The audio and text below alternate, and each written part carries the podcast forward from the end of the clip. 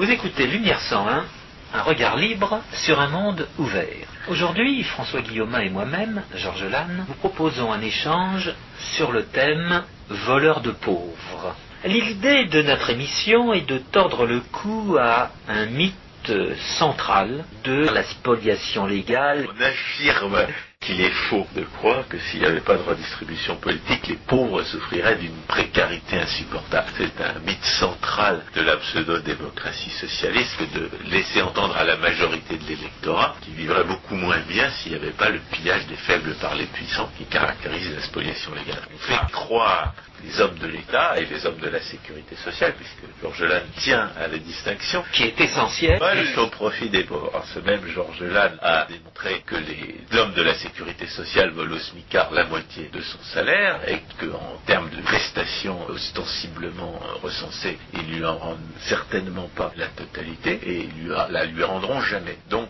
même les salariés les moins bien payés sont victimes de la redistribution politique et l'idée c'est de démontrer que la spoliation légale est la cause de la précarité dont on se place. Et d'ailleurs, à partir de l'élection de François Mitterrand en 1980, on a vu des premiers SDF se multiplier dans les rues.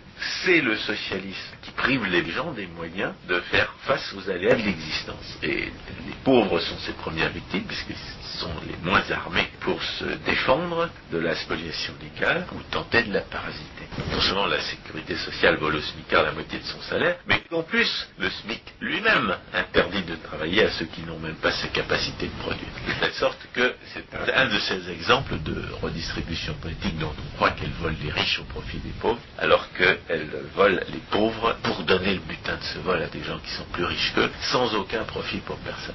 Alors on va être amené à évoquer les différences de langage entre pauvres et faibles, puissants et riches dans un instant. Nous aurons trois points principaux par lesquels nous passerons. Le premier, c'est de donner des exemples de politiques redistributives faisant apparaître les pillages auxquels elles donnent lieu dont les pauvres sont les victimes, alors qu'on croit qu'ils en sont les bénéficiaires. C'est d'où l'expression voleur de pauvres.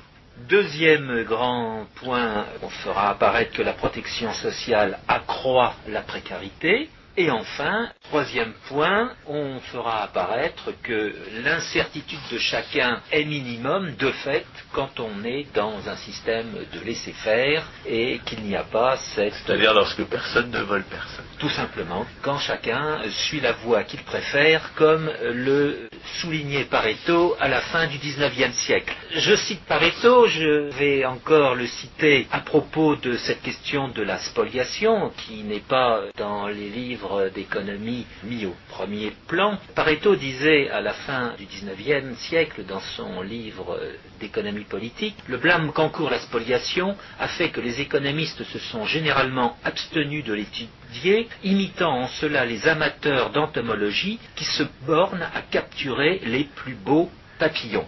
Et il soulignait qu'il y avait eu deux brillantes exceptions. L'une était Frédéric Bastiat, qui avait écrit La physiologie de la spoliation. On peut lire sur Internet d'ailleurs. Et euh, Gustave de Molinari, euh, qui en avait fait une étude, selon Pareto, profondément vraie.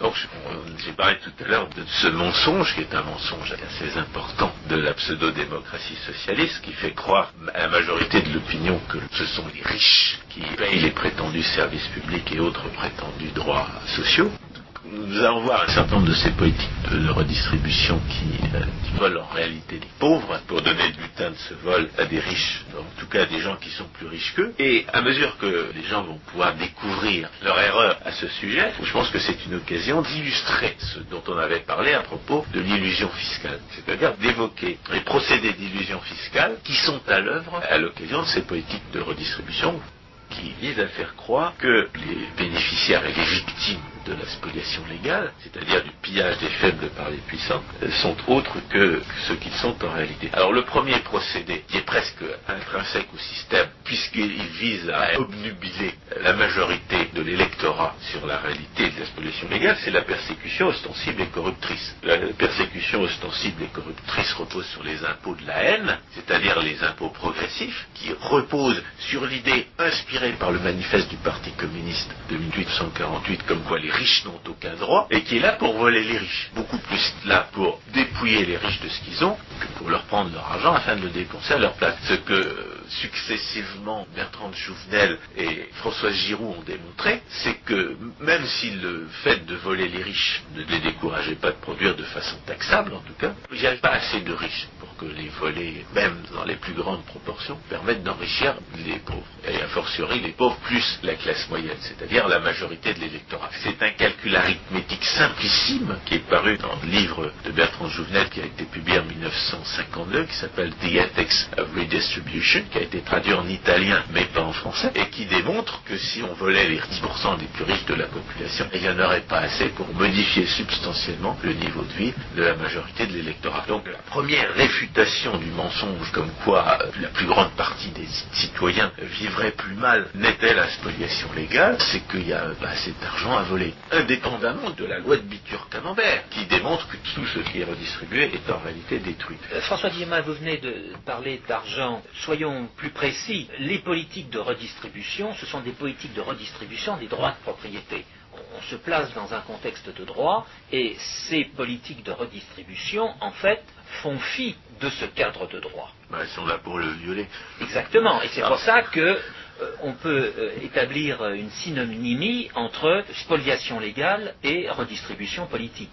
Bah oui, c'est la même chose. Exactement. Dans la redistribution politique, c'est un euphémisme qu'utilisent la plupart des économistes, parce que la plupart des économistes sont payés pour commenter favorablement les politiques économiques et sociales, et donc pas pour dire la vérité à leur sujet. Mais l'ennui de cet euphémisme, comme euh, c'est le cas de tous les euphémismes, c'est qu'on déforme la réalité. Et la réalité, en l'espèce, c'est que euh, l'existence des droits de propriété se trouve être, euh, disons, modifiée et Ah bah. détruite en fin de... Une évidence qu'on avait mentionnée la dernière fois à propos de la spoliation légale, et qu'on ne répétera jamais assez, à la fois parce que ça servira à rien que nous soyons économistes si nous ne faisions pas part de nos découvertes, et euh, ça ne servirait à rien d'en parler si on n'en tirait pas les conséquences, c'est que la spoliation légale, ou redistribution politique, ou politique économique et sociale, c'est le pillage des faibles par les puissants. C'est une vérité axiomatique parce qu'on ne peut pas définir comme puissant quelqu'un qui va se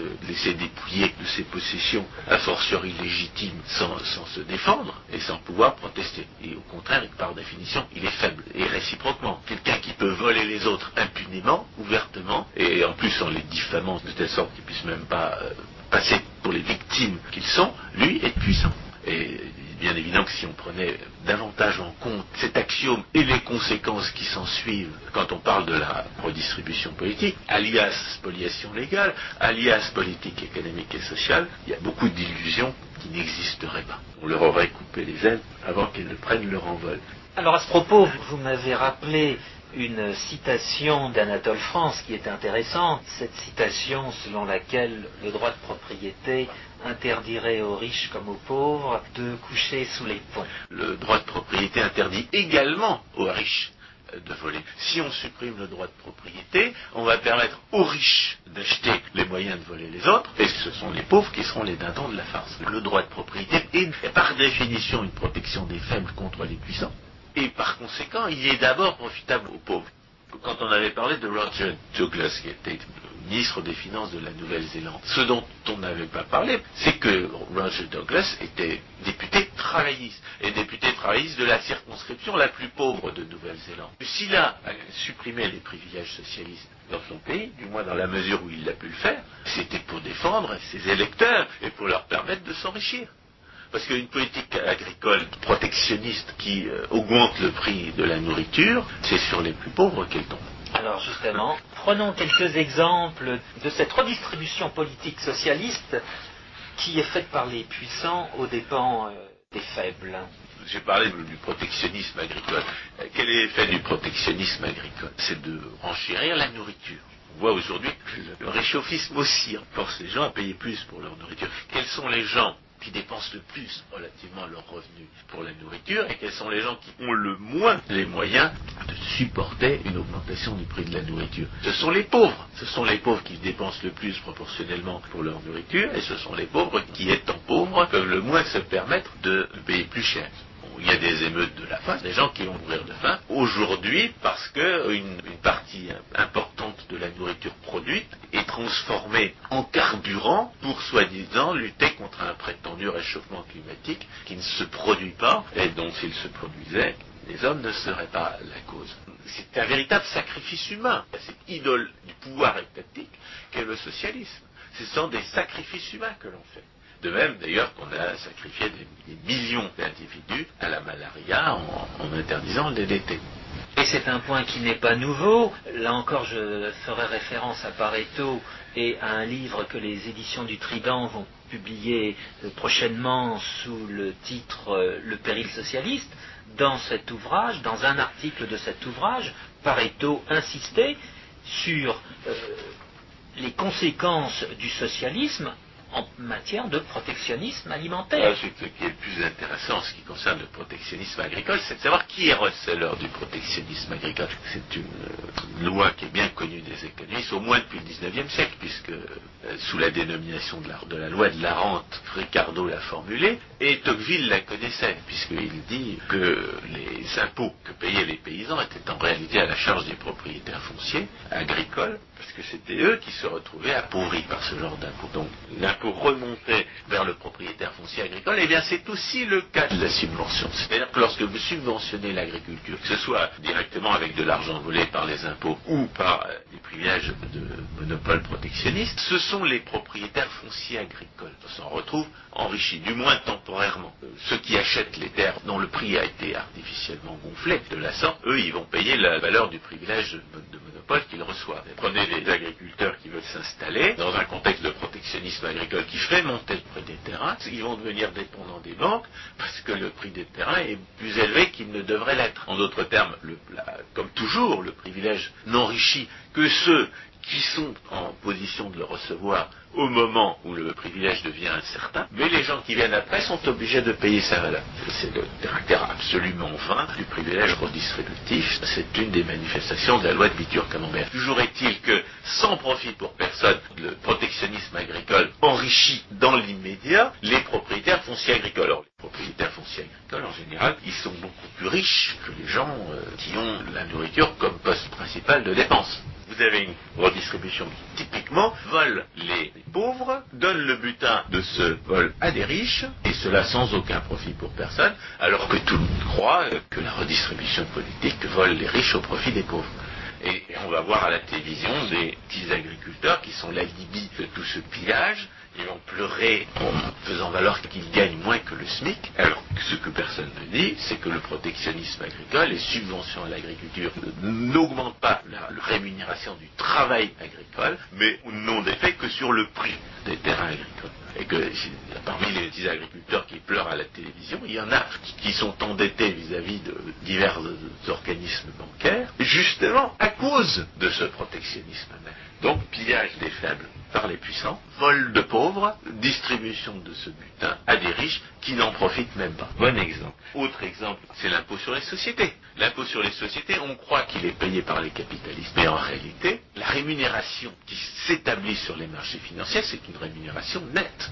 Les gens ne vont pas euh, placer leur argent dans un investissement où, où, on va leur voler la moitié de la rentabilité. S'il se trouve exister d'autres placements, où ils seront moins volés. Ce qui compte, c'est la rémunération nette pour les investisseurs. Le résultat, c'est que les prix, notamment des, biens et des services productifs, vont varier pour compenser l'amputation de la rentabilité que représente éventuellement l'impôt sur les sociétés. Il y avait même un CGTIS qui semblait l'avoir reconnu à une certaine occasion. Il semblait se rendre compte que l'impôt sur les sociétés était en réalité à la charge des fournisseurs de l'entreprise, dont les principaux sont les salariés. Ce sont les salariés qui payent l'impôt sur les sociétés quand il y a un impôt sur les sociétés, c'est-à-dire pour les bénéfices. C'est un, bel exemple d'illusion fiscale par la violence indirecte, associée d'ailleurs à la persécution ostensible et corruptrice. L'impôt sur les sociétés euh, est une expression du nazisme social, faire payer les riches, et les véritables victimes de ce nazisme social, ce sont les travailleurs. Et en même temps, si on réussit à faire croire que ce sont les riches qui payent, alors qu'en réalité ce sont les travailleurs, c'est à cause du procédé de la violence indirecte. Les travailleurs, on les vole, mais on les vole dans le bureau du patron, et l'exemple le plus euh, caractéristique de cette illusion fiscale par la violence indirecte, ce sont les prétendues cotisations sociales dont on a déjà parlé plusieurs fois. Les hommes de l'État vont voler la moitié du salaire du SMICAR dans le bureau du patron, redistribuent une partie de cet argent au SMICAR en appelant ça des conquêtes sociales et des droits sociaux et des avancées et les gogos d'applaudir à ce vol sans voir qu'ils sont, selon toute vraisemblance, parmi les victimes de ce vote. En ce qui concerne justement le SMIC, on a dit, les hommes de l'État et les hommes de la sécurité sociale volent au SMICAR la moitié de son salaire. Et c'est dissimulé par le procédé de la violence indirecte. Il y a un autre aspect méconnu du salaire minimum, parce qu'on en parle toujours comme s'il s'agissait d'une garantie de revenu, c'est que le salaire minimum interdit l'embauche à tous ceux qui ne sont pas au moins aussi productifs qu'un SMICAR. Or le SMIC en, France est très élevé relativement au salaire moyen. Il représente, je sais pas, la moitié du salaire moyen, ce qui est considérable. Et le SMIC, qu'est-ce qu'il fait pour les gens qui ne sont pas capables de rapporter à leur employeur autant que le SMIC? Eh bien, il leur interdit de travailler, tout simplement. C'est-à-dire qu'il les met de force au chômage. Et tout cela pourquoi? Pour permettre aux gens qui gagnent le SMIC ou légèrement plus d'être protégés de la concurrence de ceux qui sont moins productifs qu'eux. Donc on a une redistribution politique typiquement régressive, comme disent les soi-disant progressistes, c'est-à-dire une redistribution des pauvres vers des gens qui sont plus riches qu'eux. Alors cet accroissement marginal de la rémunération des gens à qui le SMIC n'interdit pas de travailler, en deux années de croissance, euh, ou même dans une seule année de croissance, dans un régime de laisser-faire, cet accroissement aurait été entièrement réalisé. C'est-à-dire que dans une société de laisser-faire capitaliste, où le taux de croissance est, disons, 7 à 10% par an, l'accroissement de rémunération que les égoïstes criminels qui imposent le salaire minimum obtiennent de l'imposition du salaire minimum, ils l'auraient obtenu en un an. Mais c'est en permanence que le salaire minimum interdit de travailler, c'est-à-dire condamne au chômage ou, ou, un travail clandestin tous les gens qui ne sont pas capables de produire autant que la moitié du revenu moyen en France. Donc voleurs de pauvres, voleurs de pauvres au profit supposé de gens qui sont plus riches qu'eux, ce profit étant en réalité totalement illusoire, parce que si on examine ce qui se passerait dans une société libre, on n'aurait même pas besoin d'imposer cette interdiction de travailler aux plus pauvres. Mais s'agissant euh, du travail clandestin, on peut dire aussi que euh, cette réglementation donne naissance à ce qu'il est convenu d'appeler un marché noir. Voilà, et, travail clandestin. Et d'une certaine façon, c'est le marché qui va sauver les gens exclus par la réglementation de euh, leur situation. Euh, voilà, c'est donc le socialisme, c'est la redistribution politique, c'est-à-dire la soi-disant justice sociale, c'est-à-dire la soi-disant solidarité. En, l'espèce, on voit à quel titre les camarades syndiqués sont solidaires des gens qu'ils mettent au chômage.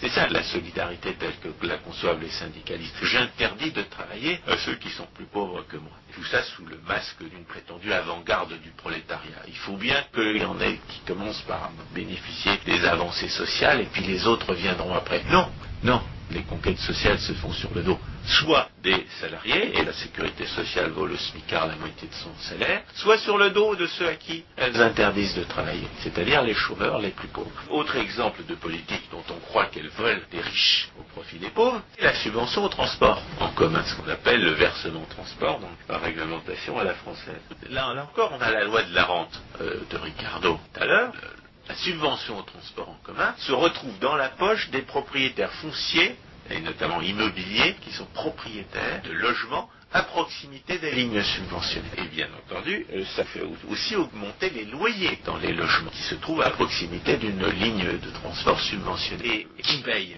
la subvention euh, Soi-disant le patron. Toujours cette persécution ostensible et corruptrice. On fait payer les entreprises alors que, comme le disait fort bien Pascal Salin, les entreprises ne paient pas d'impôts, puisque les entreprises ne sont pas des individus, ne sont pas des agents moraux, ce sont des groupes d'agents moraux. La réalité, c'est que le versement de transport est payé par les salariés. Et, alors, vous pouvez vous retrouver dans une situation intéressante si vous êtes salarié et si vous êtes locataire. C'est-à-dire que vous allez payer pour une subvention, on va amputer votre salaire, pour une subvention dont le seul effet sera de vous forcer à payer un loyer plus élevé.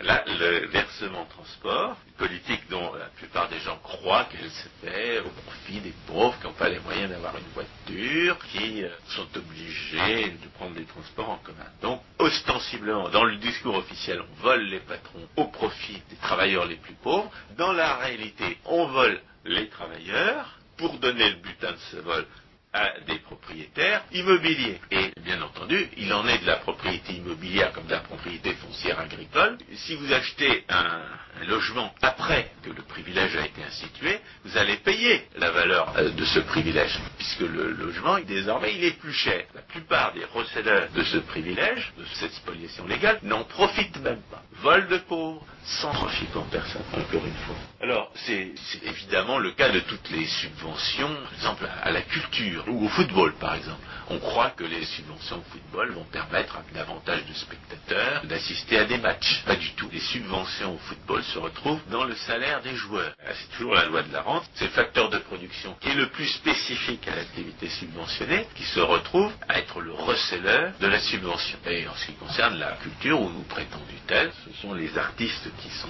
les plus courus, c'est-à-dire déjà les mieux payés, qui vont empocher la subvention, par exemple à l'opéra. Les hommes de l'État distribuent de l'argent volé à l'opéra, soi-disant pour permettre aux plus pauvres d'avoir accès à la culture. En réalité, ces subventions sont volées aux faibles, et ceux qui les empochent, ce sont euh, les Pavarotti et les Karajan, ce sont les gens qui sont déjà très riches et qui se retrouveront euh, d'autant plus riches. Vol de pauvres et recèlent par des gens qui sont euh, tellement plus riches qu'eux, qui ne peuvent même pas l'imaginer. De toutes ces politiques de, subvention, on nous raconte que si on les impose, c'est pour permettre aux pauvres d'accéder soit au transport, soit à la culture, soit au sport. Ce sont des politiques dont vous croyez vraiment qu'elles volent les riches ou qu'elles volent tout le monde au profit des pauvres, alors que les pauvres en sont les victimes principales et que ce sont des riches qui en sont les receveurs. Venons-en à notre deuxième euh, grand point qui consiste à faire apparaître comment cette spoliation légale, comment ces politiques de redistribution ciblée accroissent la précarité.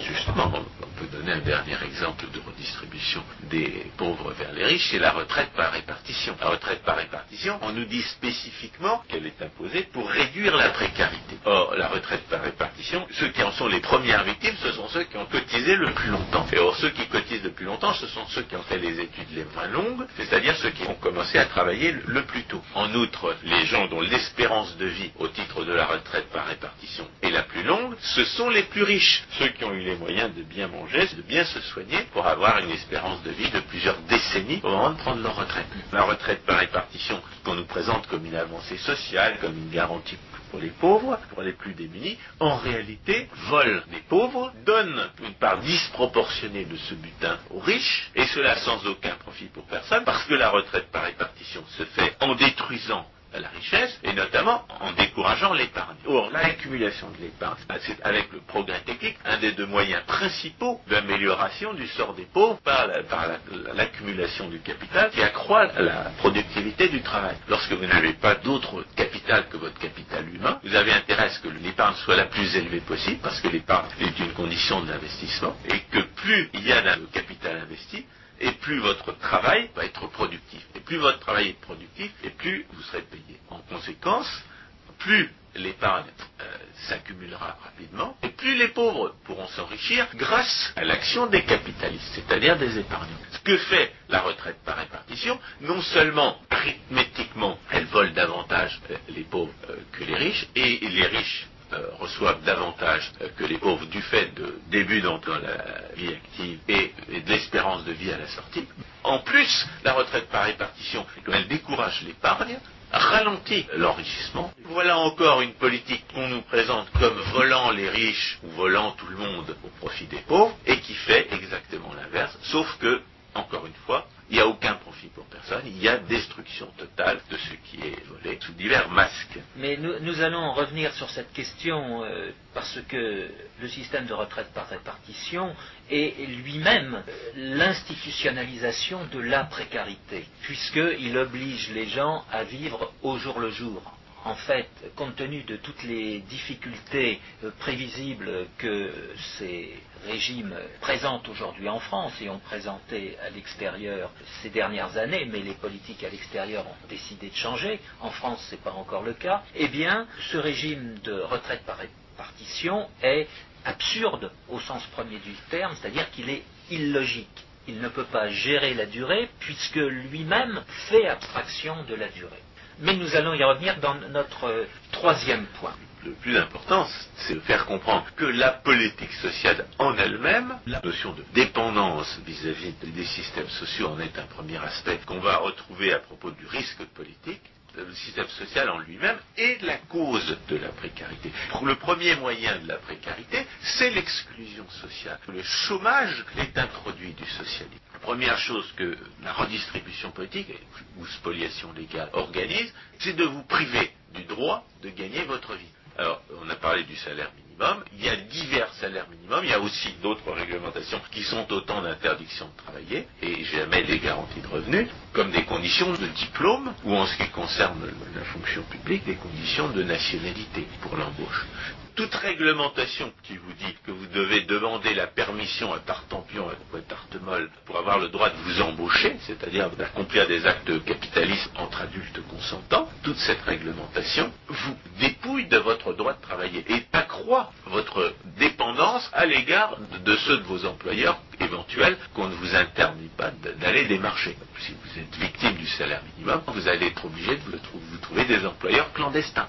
Et vous allez devenir dépendant de ces employeurs. Vous allez, ils vous payer moins que si vous n'étiez pas clandestin. Il y a une prime de risque pour eux et une, une possibilité de vous exploiter pour vous qui n'existerait pas n'était la réglementation? En d'autres termes, si vous êtes victime d'une réglementation monopolistique qui est là pour apporter des avantages marginaux et en réalité illusoires à des gens qu'elle protège de votre concurrence, eh bien vous êtes voué à la précarité du travail, voire à la clandestinité du travail. Mais il y a un autre aspect de la politique sociale qui accroît de manière caractéristique la précarité, c'est qu'il vous vole. La sécurité sociale vole au SMICA la moitié de son salaire. Mais tout le monde est volé par la redistribution politique. La moitié de votre salaire, c'est un minimum. Il y a des gens à qui les hommes de l'État volent les trois quarts de ce qu'ils ont gagné. Et dans certains pays, notamment aux États-Unis, au bout de quelques années d'impôt sur le revenu, quand Calvin Coolidge, par exemple, a réduit l'impôt sur le revenu, eh bien, il représentait pas 70-80% de certains revenus. La persécution ostensible et corruptrice, ça va très vite à partir du moment où vous l'avez instituée. Je dis corruptrice parce qu'évidemment, si on vous habitue à l'idée que vous vivez d'argent volé aux autres, eh bien, on vous corrompt faites-vous un voleur, faites-vous un receleur. Même si en réalité c'est vous qui êtes volé, en acceptant qu'on vole les autres à votre profit, même si c'était un mensonge, même si c'était une illusion, vous êtes corrompu. Et étant corrompu, d'ailleurs, vous ne pouvez plus vous défendre contre les voleurs. À partir du moment où vous avez accepté le principe du vol, c'est encore une fois la citation d'Anatole France. Le droit de propriété, à partir du moment où vous l'avez nié chez les autres, vous ne pouvez plus le défendre pour vous-même. Donc cette persécution ostensible et corruptrice a pour but fondamental de désarmer moralement toutes les victimes de la spoliation légale qui ont commis la faute morale de l'accepter. Pourquoi est-ce que le visage socialiste accroît la précarité? Eh bien parce qu'il y a une équivalence la richesse et la sécurité. La plupart des pertes que vous subissez dans l'existence, vous pouvez y faire face grâce à votre épargne, grâce à votre capital accumulé. Si vous avez besoin euh, des services d'une assurance, c'est pour les pertes catastrophiques. Pour les pertes qui ne sont pas catastrophiques, vous pouvez faire face à ces pertes par vos propres moyens. Si les hommes de l'État vous volent la moitié de ces moyens ou les trois quarts de ces moyens, eh bien vous pouvez d'autant moins faire face à ces pertes. Et par conséquent, du fait de l'équivalence entre la richesse et la sécurité, la possibilité d'échanger l'un contre l'autre, et éventuellement d'ailleurs sur un marché financier d'obtenir un petit peu plus de rémunération pour un risque plus élevé, ça marche dans les deux sens. Et quand vous êtes un, grand bandit, ça peut même aller très loin. C'est-à-dire que vous pouvez vivre fastueusement au risque de perdre la vie et en tout cas la liberté. Donc il y a une équivalence entre richesse et sécurité et tout ce qui vous appauvrit, eh bien, accroît la précarité. On voit ça très bien dans les pays du tiers-monde. Il y a des accidents qui tuent des milliers de personnes dans les pays pauvres et qui en tuent trois dans les pays riches. Par exemple,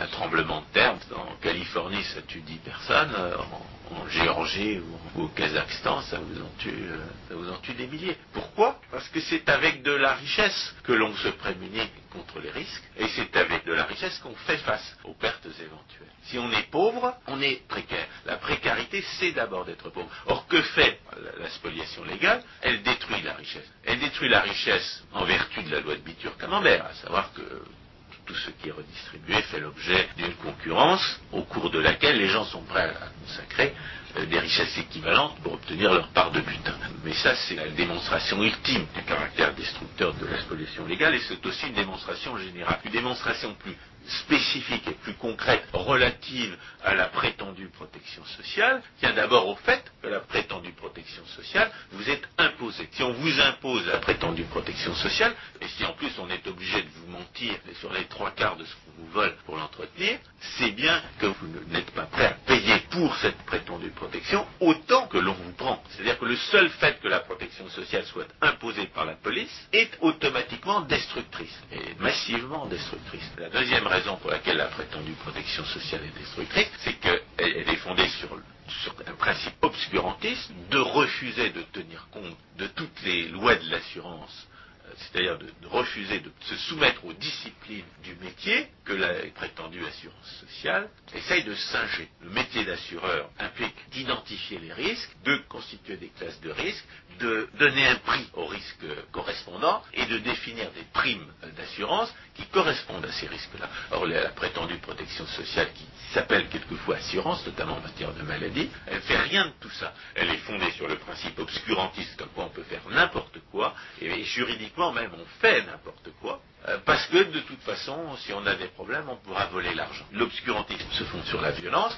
et sur la violence policière. Bien entendu, ça veut dire que le système n'a aucune régulation et qu'il n'y a aucune limite à l'argent qu'il va pouvoir voler. C'est bien ce qu'on voit. On voit que le pillage ne cesse de s'accroître et on peut parfaitement euh, extrapoler le, montant de ce pillage jusqu'au moment où le pillage aura absorbé toute la production. Ce qui veut dire que ce système n'étant pas régulier va forcément s'arrêter parce que les gens ont besoin de manger et on ne pourra pas leur imposer euh, un pillage qui mange toute la production, surtout étant donné ce qu'il en fait. Donc la prétendue protection sociale n'a pour effet que d'appauvrir les gens et de les empêcher de faire face eux-mêmes aux aléas de l'existence, soit par leur, leur, épargne accumulée, soit en achetant des services d'assureurs authentiques. On peut rajouter que dans ce système, étant donné que la seule personne qui ait intérêt à faire des économies, c'est celle à qui on ne demande pas son avis, puisqu'on lui vole son argent. C'est un système où tous ceux qui font des économies ne font que subventionner ceux qui n'en font pas. C'est un système qui n'est pas seulement dépourvu de régulation, mais qui est pourvu de, cercles vicieux qui pervertissent son fonctionnement. C'est pour ça que dans la spoliation légale, le gaspillage, c'est comme la hausse des prix dans une politique d'inflation. On ne sait pas d'où ça vient, ça a l'air de sortir de partout. Il n'y a aucun des efforts qu'on fait pour y mettre fin n'a aucune chance d'aboutir parce qu'on se heurte à un déterminisme économique qui est celui, de la violence agressive aussi longtemps que l'argent est volé, c'est comme ça que les choses vont se passer. On a donné quelques exemples concrets. Le, fait qu'aujourd'hui il y a un, soi-disant gestionnaire pour un euh, soignant dans les hôpitaux publics. Le fait qu'en conséquence les cliniques privées sont deux fois moins chères que les hôpitaux publics. Alors évidemment les socialistes vont se trouver toutes sortes d'alibis pour faire croire que les hôpitaux publics font des trucs vraiment beaucoup plus difficiles et beaucoup moins rentables que les cliniques privées, mais c'est un leurre, c'est un alibi. Et, et quelquefois c'est même tout simplement pas vrai. La réalité c'est que aussi longtemps que l'argent est volé et aussi longtemps qu'il est pseudo-géré par des fonctionnaires, il sera nécessairement gaspillé. Et la conséquence, c'est que la précarité augmente. Car plus les gens sont appauvris et plus ils se retrouvent précaires. On peut toujours échanger l'incertitude et la rareté, et plus la rareté est grande, c'est-à-dire plus la destruction socialiste est important, et plus les gens se retrouvent incertains. Alors, les hommes de l'État pourraient dire, ah oui, mais on réduit quand même le risque. On vous, impose peut-être quelque chose que vous jugez trop cher, mais en fait, on réduit votre risque. Parce que vous êtes quand même couvert contre certains aléas de l'existence. Mais ce qu'il faut bien comprendre, c'est qu'aussi longtemps que vous ne vous retrouvez pas dans une cellule capitonnée et avec une camisole de force, les hommes de l'État ne peuvent pas vous empêcher de prendre des risques. L'incertitude à laquelle vous êtes exposé dépend de la volonté que vous avez de vous exposer à l'incertitude. Mais il y a une incertitude dont vous n'êtes pas forcément conscient, qui est liée à ce que j'appelle l'irresponsabilité institutionnelle. C'est-à-dire que vous ne vous rendez pas forcément compte à quel point la violation du droit des autres par les hommes de l'État accroît l'incertitude dans la société. L'exemple le plus spectaculaire, c'est celui des crises financières. Les crises financières sont une conséquence de la politique monétaire, et la politique monétaire n'existe que parce qu'il y a des monopoles d'émissions monétaires. Or, qui se rend compte que le monopole d'émissions est la cause des crises? Il y a euh, quelques économistes monétaires dont c'est le métier. Et encore, la plupart sont payés pour mentir. Je connais un économiste monétaire qui a exalté l'euro, par exemple, alors qu'il savait très bien que ce serait une mauvaise monnaie. Parce que les hommes de l'État lui ont donné de l'argent volé pour mentir. Voilà. Et donc, du fait de l'irresponsabilité institutionnelle, du fait que la spoliation légale a pour conséquence que les décideurs ne subissent pas les conséquences de leurs actes, et, du fait que les, les, victimes de ces décisions ne savent généralement pas de qui ils sont les victimes. C'est un procédé d'illusion fiscale que j'appelle la violence cachée. La violence cachée, vous subissez la hausse des prix, vous ne savez pas qui est le coupable. Vous ne savez pas que c'est la police qui interdit aux banquiers privés d'émettre des billets, par exemple. Vous ne savez pas que c'est parce que la police interdit aux banquiers privés d'imprimer des billets de banque, comme ils le voudraient, qu'il y a des crises financières qu'il y a la crise des, prêts hypothécaires.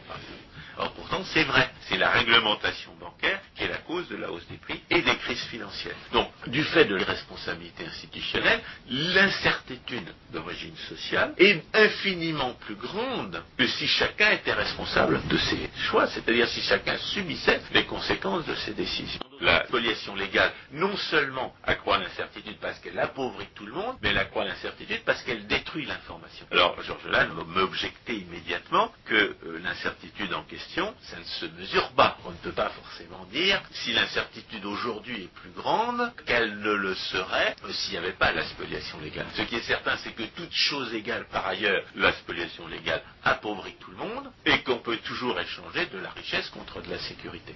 Et ce qui est certain, c'est qu'à partir du moment où la spoliation légale institue l'irresponsabilité, c'est-à-dire crée, impose l'irresponsabilité institutionnelle, on est certain que d'immenses erreurs vont être commises, avec pour conséquence d'immenses pertes, qu'on pourrait totalement éviter, n'était cette irresponsabilité institutionnelle euh, qui résulte nécessairement de la spoliation légale. Alors, la conclusion à laquelle nous sommes obligés de parvenir après ce développement, c'est que la spoliation légale ajoute au risque social. Ce avec quoi les tenants de la prétendue protection sociale cherchent à nous obnubiler, ce sont les risques que nous subissons, enfin plutôt l'incertitude à laquelle nous sommes exposés, euh, du fait de la liberté des autres, du fait que les autres peuvent disposer de leur possession d'une manière qui ne sera pas forcément avantageuse pour nous. Ce sont les, nos risques d'approvisionnement et nos risques de débouché. C'est ça le risque social pur qui est, on pourrait dire, associé au pouvoir économique. Le pouvoir économique tient à la dépendance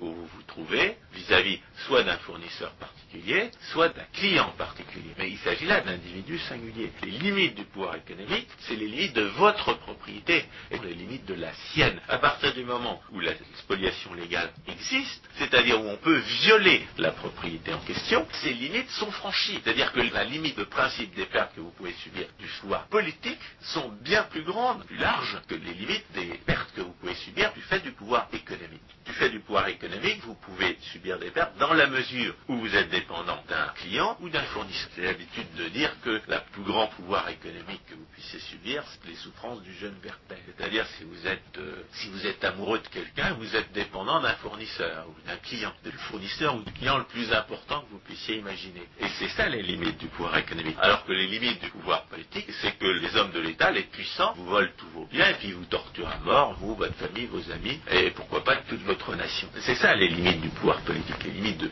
principe du pouvoir économique tiennent aux limites du droit de propriété à partir du moment où, dans son principe, le droit de propriété peut être violé. Les seules limites au pouvoir politique, c'est que vous ne souffrez plus à partir du moment où ce pouvoir politique vous a tué. Donc le pouvoir politique est la source d'une incertitude qui non seulement est supplémentaire par rapport à l'incertitude, au risque social, mais c'est une incertitude qui est infiniment plus grande que l'incertitude qui tient à votre dépendance vis-à-vis d'un fournisseur ou d'un client. Et on va en trouver l'illustration dans le fait justement que la sécurité sociale, dont les hommes de l'État ont rendu les gens dépendants, notamment en ce qui concerne les retraites, va forcément se casser la figure. Et à ce moment-là, on va découvrir que sous couleur de vous prémunir contre un risque social, la sécurité sociale vous fait courir un risque politique qui est presque aussi certain que le risque qui s'attache aux prêts hypothécaires à taux variable dont on parle tellement en ce moment, puisqu'il est quasiment certain que la sécurité sociale va se casser la figure.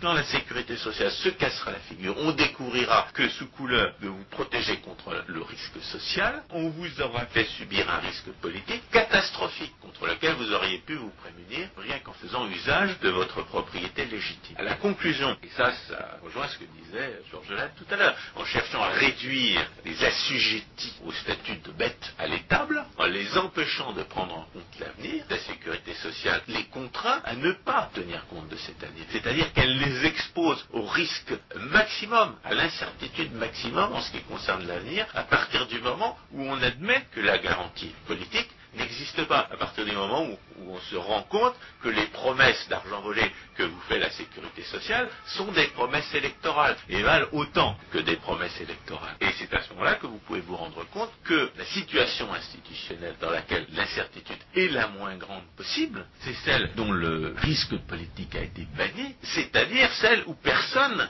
ne met en cause le droit de propriété c'est celle où le droit de propriété vous permet au maximum de prévoir l'action d'autrui, parce qu'il n'y a pas moyen d'aller au-delà. Des théoriciens du rôle économique du droit comme Frédéric Hayek ou Bruno Leoni ont bien montré quelle est la raison d'être du droit. C'est de vous permettre de prévoir l'avenir en vous donnant la possibilité la plus grande possible de vous assurer du comportement des autres. Dans un régime de laisser-faire, capitaliste par définition, vous savez que les autres ne vont pas vous voler, et vous savez qu'en outre, vous pouvez, si vous voulez que les autres fassent un certain usage de leur propriété qui vous est favorable, vous pouvez aller les trouver et leur demander de le faire, soit gratuitement, soit en échange de quelque chose d'autre. Mais c'est le maximum de sécurité que vous puissiez obtenir vis-à-vis de la société. Ce que la prétendue protection sociale cherche à vous imposer, et ce pourquoi elle accroît la précarité dans la réduire, c'est d'aller au-delà de ce qui est possible au nom d'un idéal qui est impensable et qui est irréalisable. Le seul effet de la spoliation légale, c'est d'accroître la précarité. Et par conséquent, la société la plus sûre qui puisse exister, c'est la société de laisser-faire capitaliste, c'est-à-dire celle que ses détracteurs appellent la concurrence anarchique, la concurrence sauvage, le libéralisme à tout et autres expressions sophistiques destinées à provoquer la crainte et qui méconnaissent complètement la réalité de l'autre terme de l'alternative, l'anomie, le droit du plus fort. La redistribution politique, c'est le pillage des faibles par les puissants, et la justice sociale, c'est le droit du plus fort. La protection sociale, c'est le droit du plus fort. François Guillaume, on laissera le dernier mot sur ce point au plus grand économiste de tous les temps, au moins selon nous, Ludwig von Mises, qui écrivait dans l'action humaine ni la réflexion ni l'expérience ne permettent de penser qu'un autre système social puisse être aussi avantageux pour les masses que ne l'est le capitalisme. Le marché libre n'a pas besoin d'apologistes. Il lui suffit de s'appliquer à lui-même les mots qui figurent sur l'épitaphe de Sir Christopher Wren, architecte de la cathédrale Saint-Paul à Londres, Si monumentum requiris, circumspice. Je traduis en français, si c'est un monument qu'il te faut, regarde autour de toi. François Guillaume, merci. Merci, chers auditeurs, de nous avoir écoutés. À la prochaine fois.